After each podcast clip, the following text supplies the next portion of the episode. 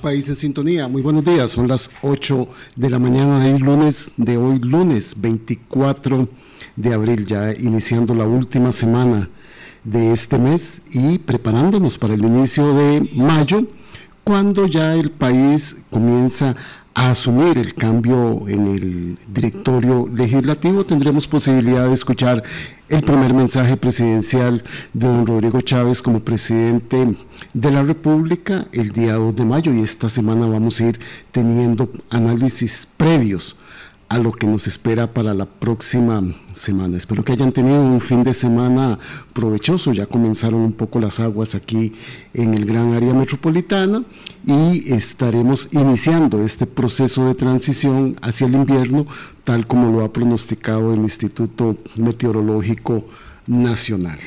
Hoy hemos invitado al asesor político del Tribunal Supremo de Elecciones, a nuestro querido colaborador, compañero y que ha estado en muchas de las este, sesiones que hemos tenido aquí en Hablando Claro, don Gustavo Román Jacobo, a quien me place mucho ver presencialmente después de tantos años. Gustavo, un gusto saludarte y tenerte como invitado.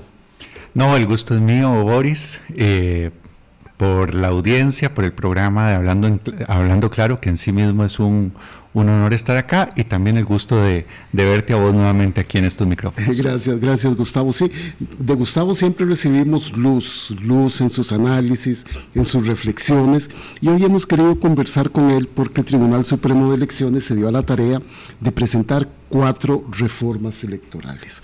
Cuatro reformas electorales que siempre van con el objetivo de ir fortaleciendo y consolidando nuestro sistema de elecciones, eh, el cual es sin duda alguna uno de los pilares fundamentales de nuestra democracia. Asumimos que este es el objetivo y sabemos que este es el objetivo, Gustavo. Eh, esta presentación de estos cuatro proyectos para reformar el sistema electoral tienen como rumbo esta consolidación. ¿Cuál es el análisis que hacen los señores y las señoras magistradas del Tribunal Supremo de Elecciones y la presentación que le hacen a la Asamblea Legislativa de esta reforma? Bien, eh, lo primero que diría es que eh, las elecciones no son lo importante en la vida de una sociedad. Yo cuando digo esto a veces eh, sus colegas periodistas se asustan un poco porque como que no, no, son realmente lo importante. Yo creo que lo importante es hacer hospitales, hacer escuelas, eh, eh, cuidarnos y, desarrollarnos como pueblo. Eso es lo importante. Pero para poder hacer eso necesitamos resolver eh, el tema del poder político durante un tiempo eh, determinado. Eso es fundamental, eh, porque si no lo hacemos, vamos a estar permanentemente atascados en ese punto y no nos vamos a poder dedicar a lo importante. Y esa ha sido la trágica historia de muchos pueblos. Están entrampados permanentemente en el conflicto político, por supuesto, no pueden dedicar esfuerzos y energías para atender lo sustancial de la vida en una sociedad. Entonces el proceso electoral lo que busca es resolver de la manera más eficiente, civilizada, pacífica posible este, este, este pereque del, poder político para que al día siguiente ojalá estemos ya todos nuevamente eh, trabajando y en nuestra normalidad eh, de, de, vida en sociedad. Y las comparaciones son odiosas, pero hay muchos países que ahora que hace este análisis don Gustavo, me queda muy claro cómo resolver esto. Llegó un momento complicado en la elección en que fue muy corta la diferencia en que resultó ganador el doctor Oscar Arias respecto de don Otón Solís y al día siguiente las condiciones del país eran de tranquilidad y la confianza depositada en el escrutinio de los votos es esa tranquilidad la que usted dice que tiene que prevalecer y que tiene que irse ajustando para que el país como un todo siga funcionando. Totalmente, totalmente. Yo creo que todos pudimos ver con estupor eh, lo que ocurrió el 6 de enero de 2020 en la casa, en, perdón, en el Congreso de los, de los Estados Unidos en el Capitolio. Y la certificación de la victoria del presidente Biden pudo hacerse al día siguiente, no en el día que debía hacerse, sino al día siguiente, porque el perímetro amaneció militarizado, ¿verdad? Eh, por esa razón se pudo hacer la, certificación de la victoria del presidente Biden. Eh, en Costa Rica nosotros no podríamos hacer eso. Es decir, el, Estado costarricense no cuenta con los mecanismos de represión y de establecimiento del orden público que, que, pudieran eh, garantizar una, una, situación de esas. Entonces, dependemos mucho más que otras sociedades, por nuestra vocación civilista, de la ah, credibilidad de la autoridad electoral y del comportamiento cívico de la ciudadanía. Es decir, tenemos el listón más alto. Ahora, ese desempeño del Tribunal Supremo de Elecciones está orientado por una serie de reglas, que son las normas electorales fundamentalmente, que tienen que estar constantemente actualizándose y revisándose, porque regulan una realidad muy cambiante y muy dinámica. Tienen que estar muy atentas y muy sensibles las distintas autoridades a lo que está pasando en la vida de la sociedad para ir haciendo los ajustes necesarios. Y esta propuesta del Tribunal Supremo de Elecciones lo que busca es hacer esos, esos ajustes, que los costarricenses, que en todos los estudios de opinión aparece, que respaldamos y creemos mucho en nuestra democracia y que apreciamos mucho nuestra democracia, también aparece que nos sentimos profundamente insatisfechos y decepcionados, y decepcionados con los medios que tenemos hoy para practicarla, con los mecanismos que tenemos hoy para practicarla. Eh, entonces, sentimos que es un deber moral, elemental, de nosotros como expertos en la materia electoral, de proponerle a los representantes legítimos de la sociedad, que son las diputadas y los diputados, unos planos, unos diseños técnica y sistémicamente concebidos para hacer las reformas del nuevo siglo que necesita este país. Vamos a profundizar en los cuatro eh, proyectos presentados para que don Gustavo nos los pueda ampliar. El primero es referido a la contribución estatal, o sea, rebajar la contribución que le hace el Estado costarricense de un 0,19% del Producto Interno Bruto a un 0,11%. Entonces, esto significa una reducción de los dineros que el Estado le aporta a los partidos políticos para el proceso electoral. Puede ser esto visto más bien como una situación de bajar la calidad de la discusión en el proceso electoral, dándole menos recursos a los partidos políticos, don Gustavo. No, no, no lo creo porque eh, durante los últimos periodos electorales, la Asamblea Legislativa, es decir, los propios también eh, eh, militantes de los partidos políticos representados, representantes, perdón, en la Asamblea Legislativa, han reducido ese 0,19 del Producto Interno Bruto al 0,11 que es la propuesta que está haciendo el Tribunal Supremo de Elecciones. Es decir, estamos fijando el parámetro que los mismos representantes partidarios han fijado.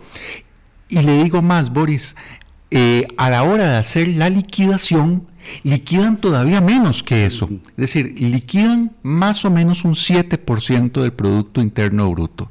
Y así se han desarrollado las campañas electorales. Entonces nosotros entendemos que el dinero para financiar los partidos políticos, el dinero público para financiar los partidos políticos, más que un gasto es una inversión, es un discurso populista y, falaz el decir que, no debe haber financiamiento público para los partidos políticos, es fundamental que lo haya, los partidos políticos no pueden estar entregados exclusivamente en manos de contribuciones eh, eh, privadas.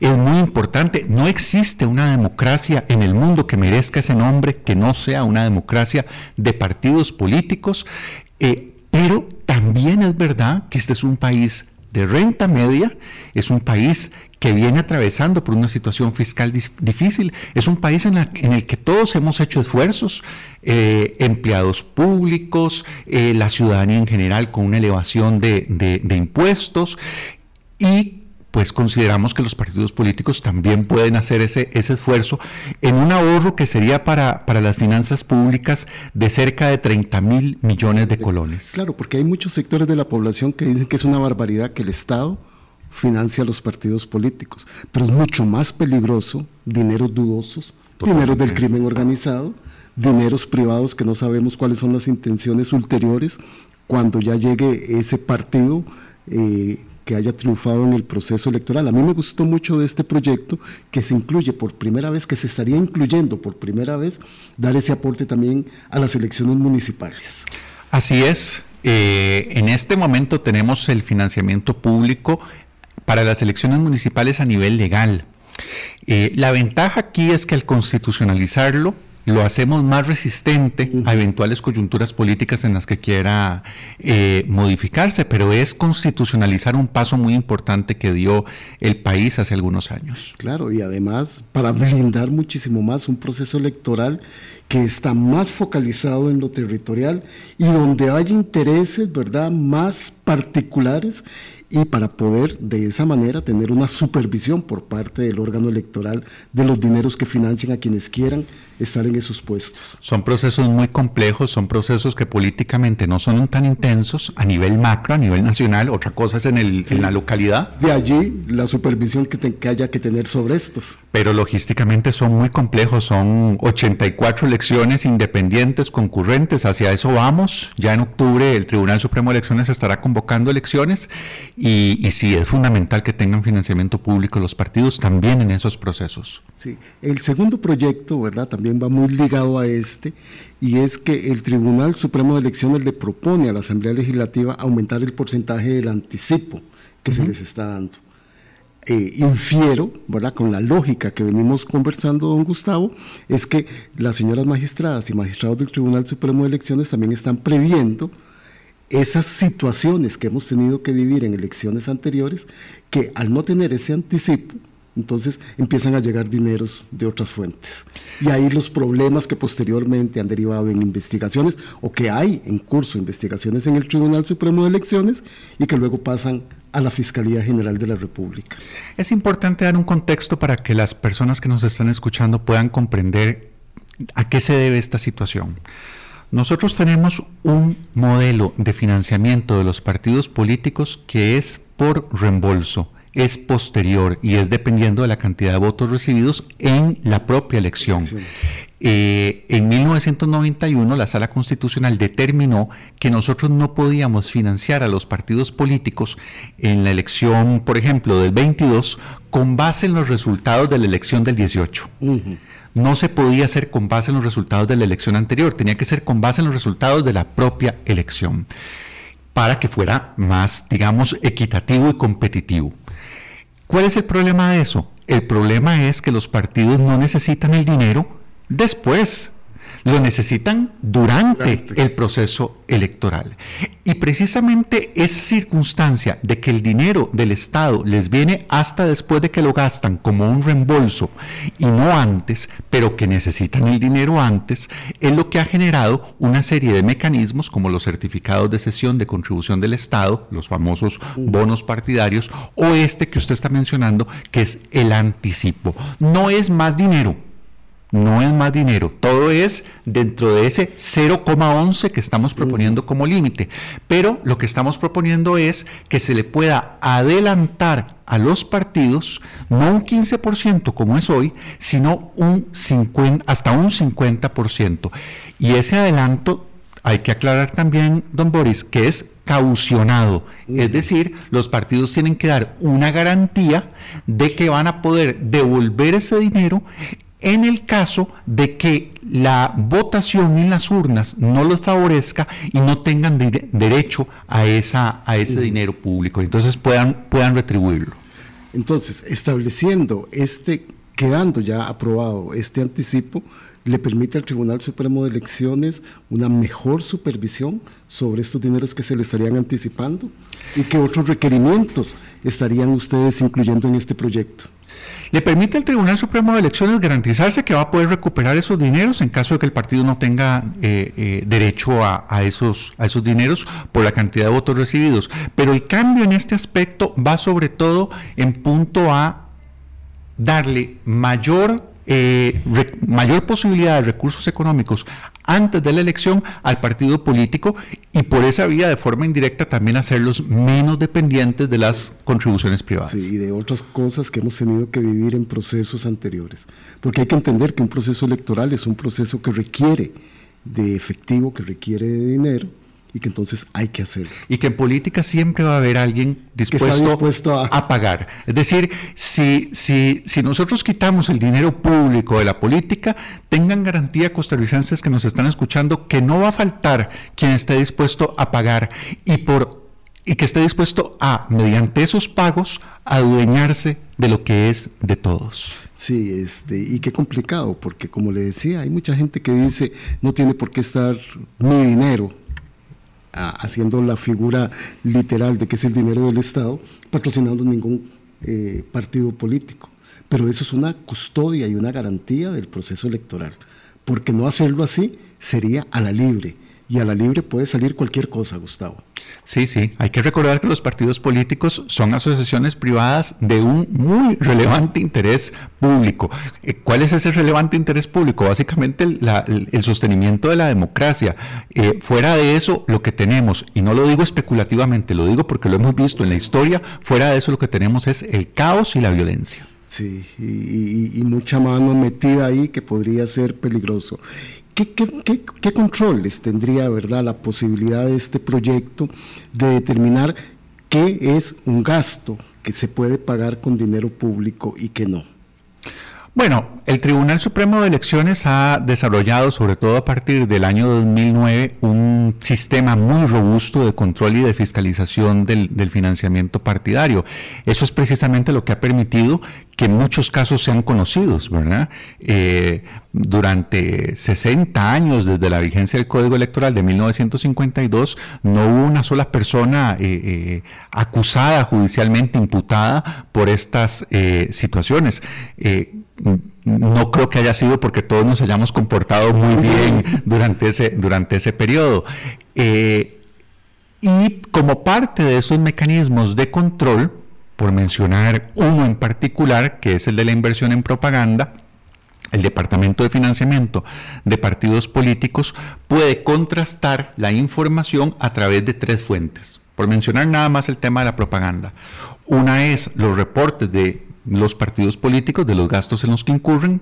La otra es la información que aportan los medios de comunicación respecto de sus tarifas y de las contrataciones que les hacen los partidos. Y una tercera fuente es el monitoreo que realiza el Tribunal Supremo de Elecciones de la inversión en propaganda. Monitoreo de medios tradicionales, monitoreo también de vallas publicitarias, de exteriores, eh, a través de nuestro Cuerpo Nacional de, Delegados.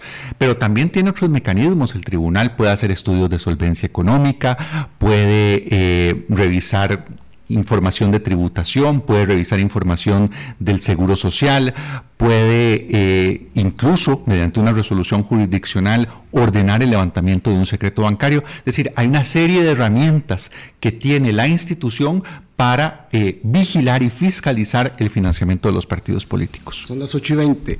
El doctor Gustavo Román Jacobo, que es asesor político del Tribunal Supremo de Elecciones, está con nosotros. El tribunal ha presentado cuatro proyectos de ley a la Asamblea Legislativa para seguir reformulando, para seguir reformando, para seguir condicionando y mejorando la participación y la garantía de los procesos electorales. 8 y 21, ya regresamos. Colombia. Con un país en sintonía. Regresamos acá hablando, claro, estamos conversando con el doctor Gustavo Román Jacobo, asesor político del Tribunal Supremo de Elecciones. Cuatro son los proyectos que han sido presentados a la Asamblea Legislativa para reformas electorales. Estábamos viendo el primero que era una reducción de la de el dinero público para los procesos electorales que pretende el Tribunal Supremo de Elecciones que sea bajarlo de un 0,19% del Producto Interno Bruto a un 0,11% y constitucionalmente dejarlo ya también para los procesos municipales. El segundo es aumentar el anticipo de esta contribución estatal a los partidos políticos en los procesos electorales pasándolo del 15% al 50%. Antes de pasar a los otros dos, ¿qué ambiente ha visto usted y, el Tribunal Supremo de Elecciones a la presentación de estos proyectos en la Asamblea, don Gustavo? Antes de contestar eso, permítame mencionar uno muy importante, un aspecto muy importante de esta propuesta, que es la creación por primera vez en nuestro país de un mecanismo de financiamiento público indirecto.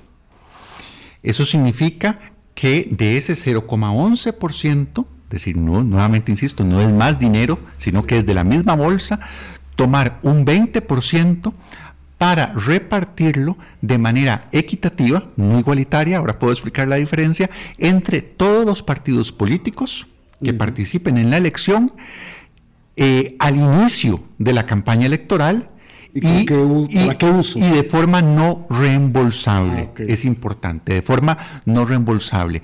Para que sea administrado directamente por el Tribunal Supremo de Elecciones en compra de publicidad electoral para esos partidos políticos. ¿Qué es lo que estamos buscando? Darle un piso mínimo de visibilidad a, a todas las opciones político-partidarias y satisfacer así una observación recurrente que nos han hecho las misiones de observación internacional y otros organismos internacionales respecto de que el déficit de nuestros procesos electorales es el acceso y la equidad, el acceso a los medios y la equidad en el financiamiento de los partidos es lo que hacen en otros países y que se conoce como una franja electoral.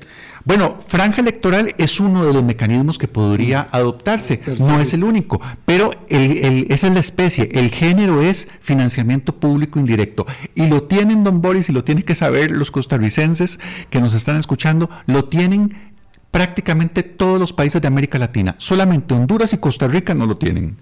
Y lo tienen las democracias occidentales de Europa. Y eso garantizaría una visibilidad de todas las personas que estén participando en el proceso electoral claro. a partir de un partido inscrito de que se sepa quiénes son. Claro, es que no solamente todos los partidos tienen derecho a visibilizarse y a darse a conocer, sino que sobre todo toda la ciudadanía tiene derecho a conocer todas las opciones y no solo las opciones que puntúan en las encuestas. Nuestro modelo actual le da un peso desmedido e insano a los estudios de opinión. Esta propuesta también busca cortar ese cordón umbilical que hay entre estudios de opinión y acceso a los medios de comunicación. Y es solamente un 20%. El otro 80% se va a seguir distribuyendo de acuerdo al desempeño en las urnas de cada partido político. Ah, muy interesante, no conocía ese, ese aspecto, porque sí, sería una verdadera forma de democratizar la visibilidad de todos los actores, de todas las personas actoras. Ya volviendo a lo que usted me planteaba, pues la, la, la reacción eh, que han expresado las, las distintas personas en liderazgo político partidario ha sido muy positiva, incluso quienes han señalado pues algunas em, críticas o preocupaciones respecto de aspectos del, del, proyecto, nos han dicho que en general, o han manifestado a la prensa que en general les parecen unas propuestas muy convenientes y que están dispuestos a, a, discutirlas. Eh, el presidente de la Asamblea Legislativa, don Rodrigo Arias, dos tantos de lo mismo, así que nosotros esperamos que una vez que se aquieten las aguas del primero de mayo, que entendemos que obviamente es lo que en este momento concentra la atención de las diputadas y de los diputados de la Asamblea Legislativa, eh, pueda la Asamblea Legislativa dar este paso importante. Nuestra propuesta es que se constituya una comisión específica de reformas electorales. Tal como se, ha, como se ha expresado. Porque nosotros hemos recibido, don Boris, 50 proyectos, y no exagero, de ley de las diputadas y los diputados de la Asamblea Legislativa sobre materia electoral. Todos estamos seguros con las mejores intenciones, pero sin una concepción sistémica. Eh, doña Eugenia Zamora, presidenta del tribunal, dice muy bien, una corbata muy linda, un saco precioso, unos zapatos lindísimos, un pantalón de primera, pero nada combina. Entonces, lo que estamos proponiendo es este proyecto que está sistémicamente concebido por nosotros como asesores técnicos en esta materia de la Asamblea Legislativa para que sirva como un eje vertebrador al que se puedan sumar otras iniciativas que han presentado eh, las fracciones parlamentarias. Porque trato, estaba tratando de recordar, don Gustavo, usted tal vez nos, aclara, siempre después de un proceso electoral hay proyectos de reforma electoral. Siempre, ¿verdad? Pero surgidos de los partidos políticos, surgidos de la discusión propia eh, y de las heridas que quedan de los procesos electorales. ¿Esta es la primera vez o en otras oportunidades el tribunal ha hecho ese trabajo sistémico de presentar este tipo de proyectos? En 2001 se presentó un proyecto de esta naturaleza, de nuevo código electoral, o mejor dicho, más general, porque era nuevo código electoral, y fue el código que se aprobó en el 2009, o sea, es un proceso largo. Y luego en el 2013 presentamos otra propuesta más enfocada en financiamiento de los partidos políticos y esta lamentablemente no fue eh, siquiera discutida en la Asamblea Legislativa. Sí, porque siempre hemos escuchado de, proyectos de reformas electorales y cuesta mucho que salgan de la Asamblea Legislativa. Es difícil, es difícil, es una materia muy difícil.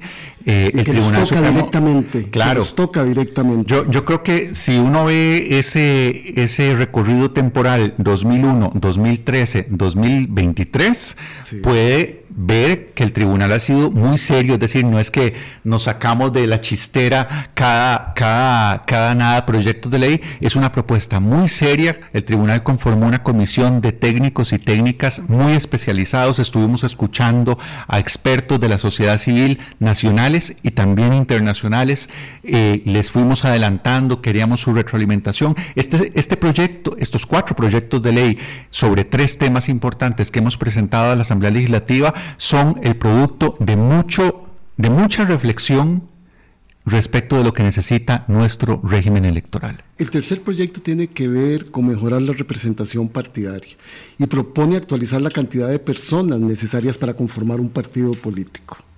Sí. ¿Cómo estamos en este momento y, a qué estaría aspirando este proyecto de ley? Eh, fíjese, don Boris, que nosotros tenemos unos requisitos, por ejemplo, de firmas de adhesión que son 3.000 firmas para un partido nacional, 1.000 para un partido provincial y 500 para uno cantonal, que fueron fijadas en 1952, cuando nuestro padrón electoral eran 294.000 personas. En ese momento era bastante. Claro, ahora son 3 millones y medio, más de 3 millones y medio. Y seguimos requiriendo 3 mil firmas para un partido nacional y mil para un partido provincial. Claro, no nos debe extrañar que tengamos, ahora eh, se lo decía a colegas de las autoridades electorales mexicanas que tienen como siete partidos políticos en esa inmensidad y maravilla de país que es México, y les decía que tenemos casi 150 partidos políticos inscritos en Costa Rica. Que se hacen manejables. Sí, casi 150. y le voy a decir una cosa, don Boris no es el Tribunal Supremo de Elecciones y no es el Estado costarricense el que debe decir cuántos partidos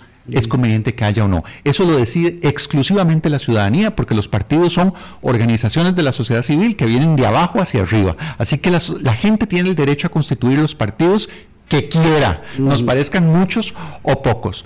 Pero lo que sí necesitamos es que detrás de esos partidos haya gente, haya vida asociativa, haya gente preocupada por los problemas del país y que no sean simplemente registros formales, cascarones vacíos detrás de los cuales no hay realmente personas. Entonces, la cifra preocupante no es que haya 150 partidos políticos.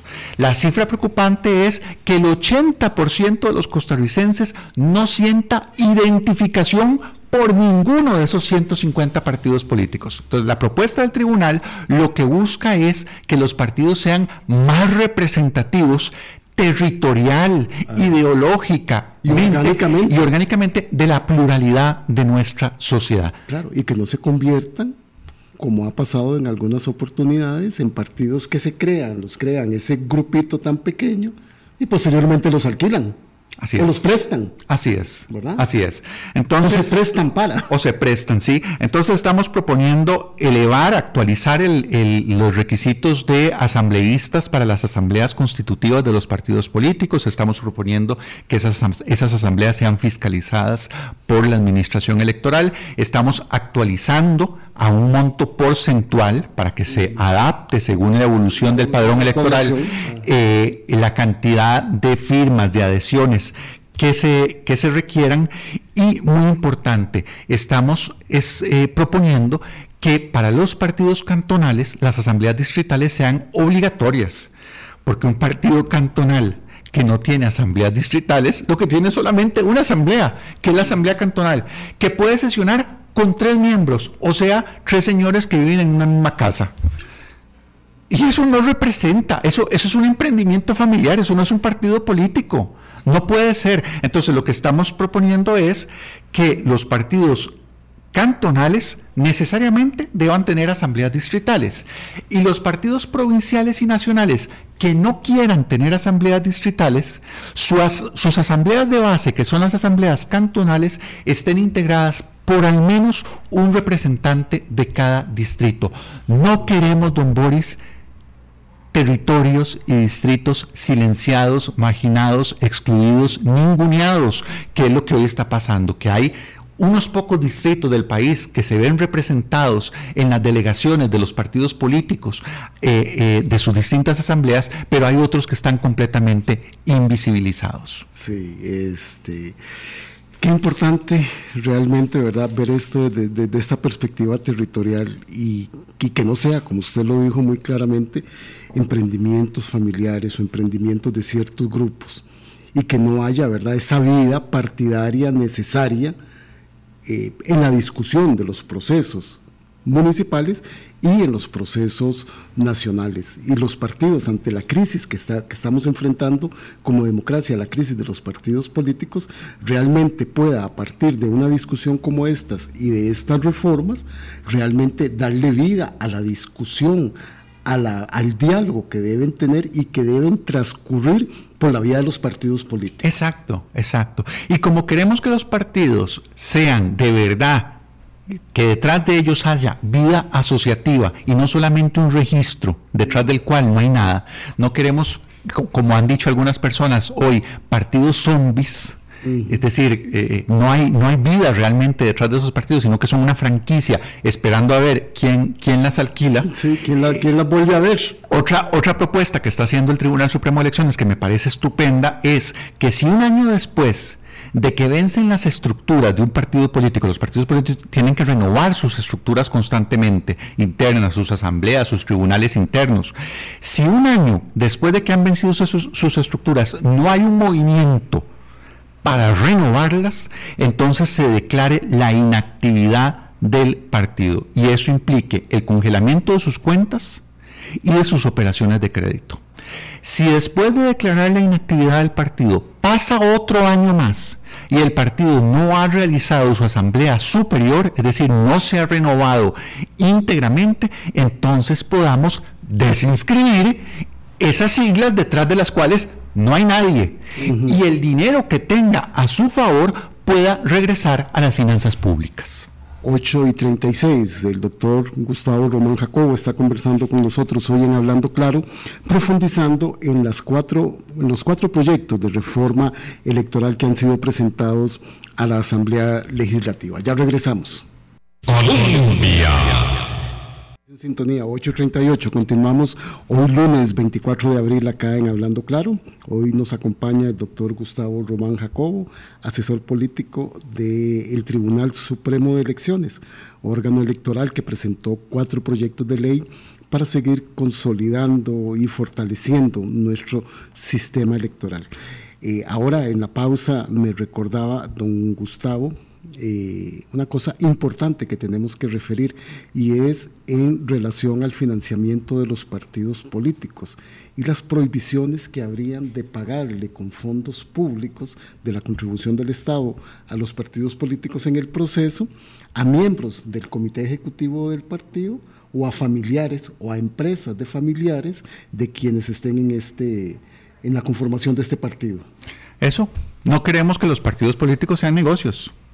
Eh, y entonces se está proponiendo, el Tribunal Supremo de Elecciones se está proponiendo, y por eso costarricenses es muy importante que asumamos estos proyectos de ley no como proyectos del tribunal, sino como proyectos nuestros como costarricenses de defensa de nuestra democracia, estamos proponiendo que los partidos políticos no puedan pagar bienes y servicios con contribución del Estado ni a miembros del comité ejecutivo, ni a familiares de miembros del comité ejecutivo, ni tampoco a personas jurídicas en las que unos u otros tengan participación. Sí, claro, y eso es muy importante porque hemos visto casos, ¿verdad? El tribunal está resolviendo casos, la fiscalía está resolviendo, tendrá que resolver casos donde se ha dado mucho esto y es importante. Y he querido dejar un poco más de tiempo para el último proyecto, don Gustavo, que es el que quizá ha causado una mayor conmoción en algunos sectores, ¿verdad? que es un proyecto, el cuarto proyecto tiene que ver con regular las nuevas formas de propaganda. Eh, y ya muchos sectores han dicho que el Tribunal Supremo de Elecciones estaría estableciendo una especie de ley mordaza a sectores, a ciudadanía o a, partidos políticos por esta regulación que consideran excesiva. Bueno, yo creo que ya en la presentación usted lo está diciendo correctamente, está apuntando en el punto que hay que, que, hay que eh, señalar. Es de propaganda es de propaganda y por propaganda el tribunal está entendiendo explícitamente en el, en el propio proyecto de ley contenidos comunicacionales pagados, pagados, pagados para su difusión masiva o pagados para su producción, ¿verdad? Eh, ¿Qué quiero decir con esto? Que la propuesta del Tribunal Supremo de Elecciones no va dirigida, no va dirigida a la expresión de opiniones, críticas, denuncias que espontáneamente un ciudadano o una ciudadana quiera hacer en sus redes sociales refiriéndose al gobierno, refiriéndose al Tribunal Supremo de Elecciones, refiriéndose a un partido político o a un candidato. La propuesta del Tribunal Supremo de Elecciones no tiene nada que ver con la libre emisión del pensamiento y de Así es, así es. Pero si usted lo que está haciendo es difundiendo propaganda, si usted está, eh, como dice una canción muy popular ahora, facturando con eso, de estar llorando. Entonces, entonces usted tiene que dar la cara. Usted tiene que dar la cara. Es decir, no puede hacerlo desde un perfil falso, desde una página falsa, o que oculte la identidad de su titular. Déjeme decir, don Boris, que en democracia hay dos cosas que son fundamentales, importantísimas. Una es el secreto y la otra es la transparencia. Puede sonar contradictorio, pero así es. Es fundamental el secreto del voto para que sea libre.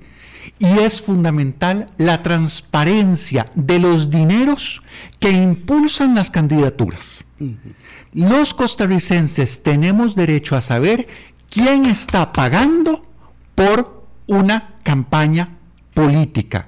Primero para saber quién está detrás de una propuesta. Eso es bueno saberlo antes de ir a votar. Y segundo, para fiscalizar después cómo es el comportamiento de esas autoridades electas con quienes les pagaron la campaña electoral. Bueno, para lograr eso, costarricenses, para que podamos tener eh, claridad respecto de quién está pagando, necesitamos transparentar el financiamiento político partidario y la inversión en propaganda en las plataformas digitales. Hoy tienen que saberlo los costarricenses, las radioemisoras, los periódicos y la televisión tienen que inscribirse ante el Tribunal Supremo de Elecciones reportarle cuáles son sus tarifas, comprometerse a dar un trato equitativo a todos los partidos políticos y nosotros cuando los partidos nos envían las liquidaciones de gastos, contrastamos esa información de cuánto gastaron, por ejemplo, en spots en televisión, lo contrastamos con lo que monitoreamos y con el reporte que, los, medios, del medio. que los medios tienen obligatoriamente que dar. Muy bien. Dígame usted, don Boris, ¿cómo hacemos eso con, en este momento con las plataformas digitales? Claro, cuando en el país, cuando en el país hay 9 millones de celulares funcionando, lo que significaría que habría una relación de dos teléfonos por personas, con 3.5 millones de cuentas creadas en Facebook, 3 millones en WhatsApp, casi 2 millones en Instagram, y ahí vamos teniendo que la enorme potencialidad que tienen estas plataformas, de allí lo importante. Entonces, don Gustavo nos está diciendo, la propaganda tiene que ver con lo que se paga. La libre emisión del pensamiento, de las opiniones, de las críticas, esas no son propaganda. Totalmente. Eso es libertad de expresión como un derecho humano fundamental garantizado en nuestra constitución política y en las convenciones internacionales. Totalmente. Porque aquí lo importante de esto, ¿verdad? Estamos en una situación completamente diferente hoy y el Tribunal Supremo de Elecciones en el país y los que hay en otros países del mundo están enfrentando una realidad digital que complejiza absolutamente todo. Pero por supuesto. Y que ha desplazado incluso la participación de los medios de comunicación tradicionales. Totalmente. La inversión propagandística en todo el mundo se está moviendo de los medios tradicionales a las eh, eh, plataformas digitales. Tenemos que, en ese cuarto oscuro, tenemos que llegar y prender la luz. Sí, claro. Tenemos que llegar y prender la luz. Es decir, no se pueden convertir en espacios opacos mediante los cuales, ojo, nuevamente costarricenses, esto no es un proyecto del Tribunal Supremo de Elecciones, este es un proyecto del interés de todas y todos nosotros que amamos nuestra democracia. Por ahí puede entrar dinero del crimen organizado a las campañas electorales, incluso dinero del narcotráfico, y está fuera del radar porque no tiene que eh, eh, reportarse. Entonces, lo que estamos estableciendo es, primero, que tiene que ser mediante perfiles, cuentas o páginas claramente identificadas su responsable. Pero además, las plataformas digitales de servicios de motores de búsqueda, servicios de streaming o redes sociales tienen que inscribirse ante el Tribunal Supremo de Elecciones, fijar un representante legal en el país un lugar para oír notificaciones y comprometerse a entregar al Tribunal Supremo de Elecciones la información que le requiera sobre las personas que inviertan en propaganda electoral en sus plataformas. Y además estamos llevando a, a, nivel legal algo que el Tribunal Supremo de Elecciones ya empezó a desarrollar en las elecciones anteriores, que es su potestad de ordenarle a las plataformas el retiro de la propaganda o de los estudios de opinión que se difundan durante periodo de veda eh, y también la eh, que viole el artículo 13 de la Convención Americana de Derechos Humanos, que es la que impide la propaganda sobre apología de la guerra, del odio racial, religioso, incitación a la violencia, etcétera. Que ahí es donde está concentrado ahora, en estas plataformas. Yo he de confesarle que de todos los proyectos, este es el que más me gusta. ¿verdad? Es el que más me gusta porque realmente viene a definir de una manera clara y transparente las relaciones que hay. Ahora que estamos infestados, porque esa es la palabra, de noticias falsas, de la construcción de escándalos, de las granjas de troles, es absolutamente fundamental porque hoy por hoy la gente está recibiendo y difundiendo información a través de las plataformas digitales no es necesariamente a través de los medios de comunicación. La sustitución que han tenido estas plataformas de las formas tradicionales de acceder a la información ha sido una absoluta revolución. Y que el Tribunal Supremo de Elecciones de Costa Rica esté poniendo la mirada en esto, a mí como ciudadano me da muchísima tranquilidad. Vamos a ver qué pasa en la discusión legislativa. Yo sé que es difícil, pero le he dicho a otros colegas suyos, don Boris, que precisamente lo difícil que es enfrentar este fenómeno ha hecho que en muchos países simplemente se recurra a la parálisis. No, es muy difícil, entonces no podemos hacer nada. Hay que hacerlo.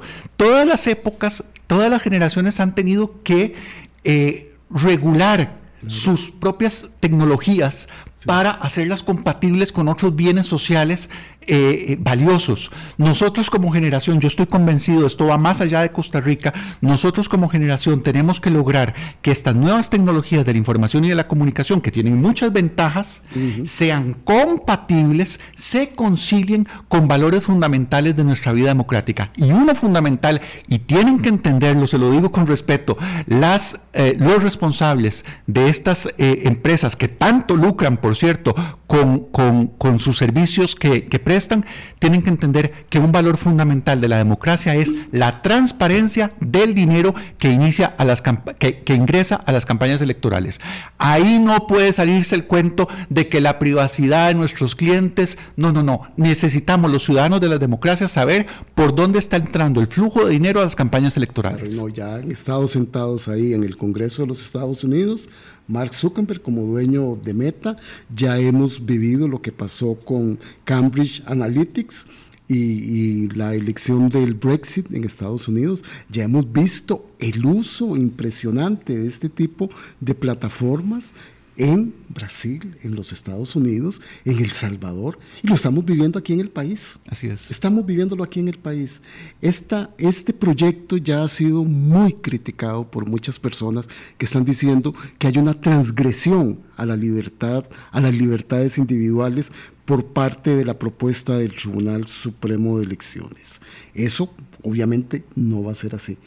¿Qué otras regulaciones en esta materia que es tan cambiante, tan innovadora, están previendo en el Tribunal Supremo de Elecciones para el proceso electoral de las elecciones municipales y el nacional? Porque no creo, ¿verdad?, que el proyecto vaya a ser aprobado antes de esto, don Gustavo. Es difícil antes de las elecciones municipales, sin, sin duda alguna. Yo este proyecto lo dividiría en dos tipos de, de propuestas.